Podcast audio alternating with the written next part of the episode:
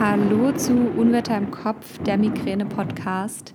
Mein Name ist Sabrina und ich freue mich, dass du heute wieder mit dabei bist und mir zuhörst.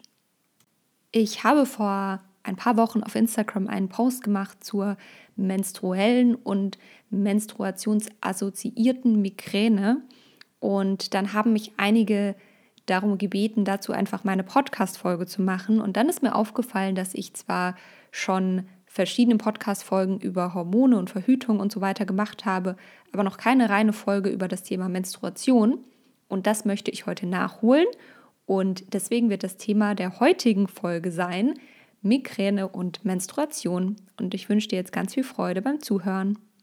Und bevor wir jetzt in die Folge einsteigen, auch hier nochmal der kleine Hinweis. Du kannst jetzt nicht nur auf iTunes meinen Podcast bewerten, sondern auch auf Spotify und damit mich und meine Arbeit unterstützen. Vielen, vielen Dank, wenn du schon meinen Podcast bewertet hast, sei es auf Spotify oder auf ähm, iTunes, wo auch immer. Vielen Dank auch für all die schönen Rezensionen auf iTunes. Das freut mich natürlich sehr zu hören und gibt mir auch Motivation weiterzumachen.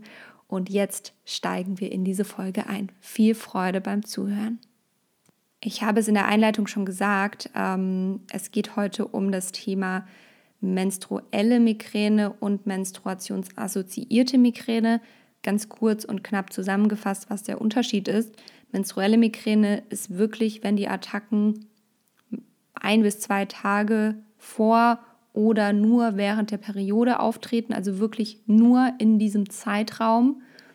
Und wenn die Attacken gehäuft während der Menstruation auftreten, aber auch an allen anderen Tagen im Zyklus, dann ist es die menstruationsassoziierte Migräne. Das ist einfach der Unterschied.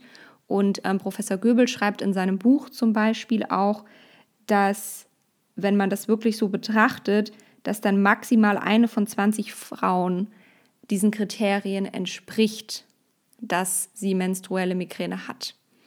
Und ähm, das ist eigentlich auch schon die Quintessenz dieser Podcast-Folge. Die Migräneattacken an sich ähm, in der Menstruationsphase ähm, sind nicht besonders unterschiedlich als Attacken in anderen Zyklusphasen aber viele berichten, dass sie schwerer behandelbar sind und ähm, länger andauern und gegebenenfalls auch schwerer sind, die Attacken. Ähm, warum in dieser Phase im Zyklus gehäuft Attacken auftreten, ist ähm, aus klinischen Studien bekannt und da sieht man den Zusammenhang ähm, mit dem Abfall des Östrogen- und Progesteronspiegels was früher die Empfehlung mit sich gebracht hat, dass Hormontherapien gemacht wurden. Aber da hat man inzwischen in Studien herausgefunden, dass das nicht wirksam ist und dass sich das ähm, eben als nicht wirksam erweist und dass es deswegen auch nicht mehr empfohlen wird. Jetzt fragst du dich vielleicht aber auch, was kann man stattdessen tun?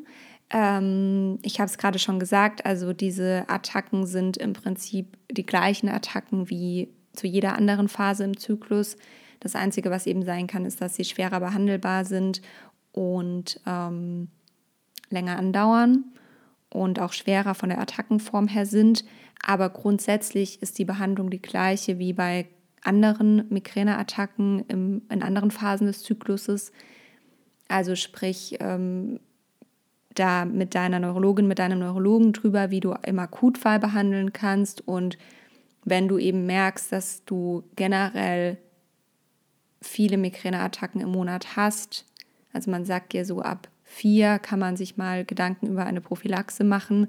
Also dass du einfach mit deiner Ärztin, deinem Arzt, wenn du in neurologischer Behandlung bist, dann eben mit dem Facharzt, der Fachärztin darüber sprichst, ob du eine Prophylaxe probieren sollst, ob das Sinn macht in deinem Fall und dass du da einfach die ärztlichen Rat einholst und dass du da dich gut aufgehoben fühlst und gut ähm, eingestellt wirst.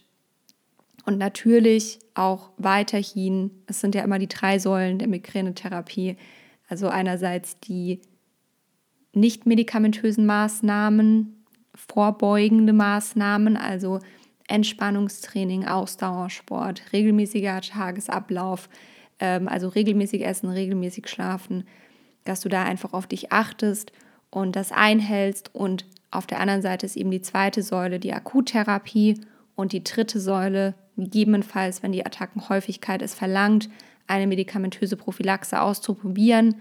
Und da musst du dich eben ärztlich beraten lassen, genau wie bei der Akuttherapie. Ich bin keine Ärztin, ich kann dir nichts empfehlen, auch wenn ich immer wieder Nachrichten dazu bekomme. Besprich das bitte mit deinem Arzt oder deiner Ärztin, dass du da auf der sicheren Seite bist. Das ist immer ein individueller, individueller Fall. Ähm, ich weiß nicht, was für Vorerkrankungen du hast. Ich weiß auch nicht, was ähm, bei dir in deinem Fall jetzt empfohlen wird. Das muss einfach ärztlich abgeklärt werden.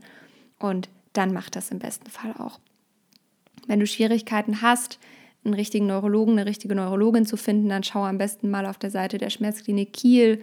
Da werden ExpertInnen empfohlen oder auch auf der Seite von der ähm, Deutschen Migräne- und Kopfschmerzgesellschaft. Da gibt es auch eine Suche und soweit ich auch weiß, bei der Migräne-Liga. Also das sind so drei Anlaufstellen, wo du ähm, ExpertInnen für Migräneerkrankungen findest. Das sind SchmerztherapeutInnen oder eben NeurologInnen. Genau, ähm, das dazu. Eine Sache möchte ich noch sagen. Und zwar habe ich das auch schon mal in der Podcast-Folge angesprochen, in der es um den Status Migrenosus geht. Das ist ja, ähm, also der Status Migrenosus ist per Definition eine Migräneattacke bzw. die Kopfschmerzphase, die länger als 72 Stunden andauert. Man sagt ja, die Kopfschmerzphase einer Migräneattacke dauert zwischen 4 und 72 Stunden. Und wenn eben diese Phase länger andauert, dann spricht man vom Status Migrenosus und dieser kann auch menstruationsassoziiert sein. Und das ist mir ganz wichtig, weil ich das oft habe. Also wenn ich in den Status rutsche, dann ist das wirklich, wenn ich meine Tage habe. Und dementsprechend möchte ich das dir einfach nur noch mal hier als Hinweis mitgeben. Ähm, gerade weil das eben während der Menstruation ähm, auftritt, dass es längere Attacken sind und auch schwerer behandelbare Attacken. Und wenn du merkst, du bist über diese 72 Stunden hinaus, dann geh auch einfach zum Arzt oder zur Ärztin. Und es gibt Möglichkeiten, diesen Status zu durchbrechen, ähm, sei es durch die Gabe von Cortison oder ähm, einer ASS-Infusion mit, ähm, mit MCP vielleicht. Also spricht da auch ganz individuell drüber. Ähm, ich habe schon verschiedene ähm, Maßnahmen gehabt, dann tatsächlich, als ich im Status war.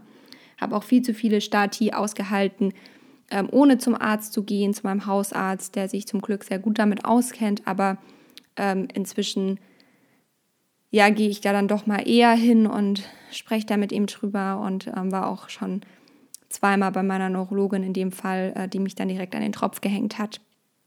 Also von dem her kann ich dich nur ermutigen, wenn du wirklich merkst, dass du so langwierige Attacken hast und in den Status rutscht, dass du dir da auch ärztliche Behandlung suchst. Ähm, das kann ich dir wirklich nur ans Herz legen, weil ich glaube, wir halten schon viel genug aus und gerade so lange Attacken sind sehr, sehr kräftezehrend und einfach schlimm. Und deswegen ähm, müssen wir es uns nicht schwerer machen, als es eh schon ist. Und man darf sich auch Erleichterung verschaffen. Und gerade wenn dann vielleicht auch keine Medikamente mehr so richtig wirken in der Selbstmedikation, ähm, solltest du dann wirklich dich irgendwie ärztlich behandeln lassen. Genau. Ich danke dir fürs Zuhören. Wir sind schon am Ende angekommen der Podcast-Folge. Ich hoffe, du konntest was mitnehmen.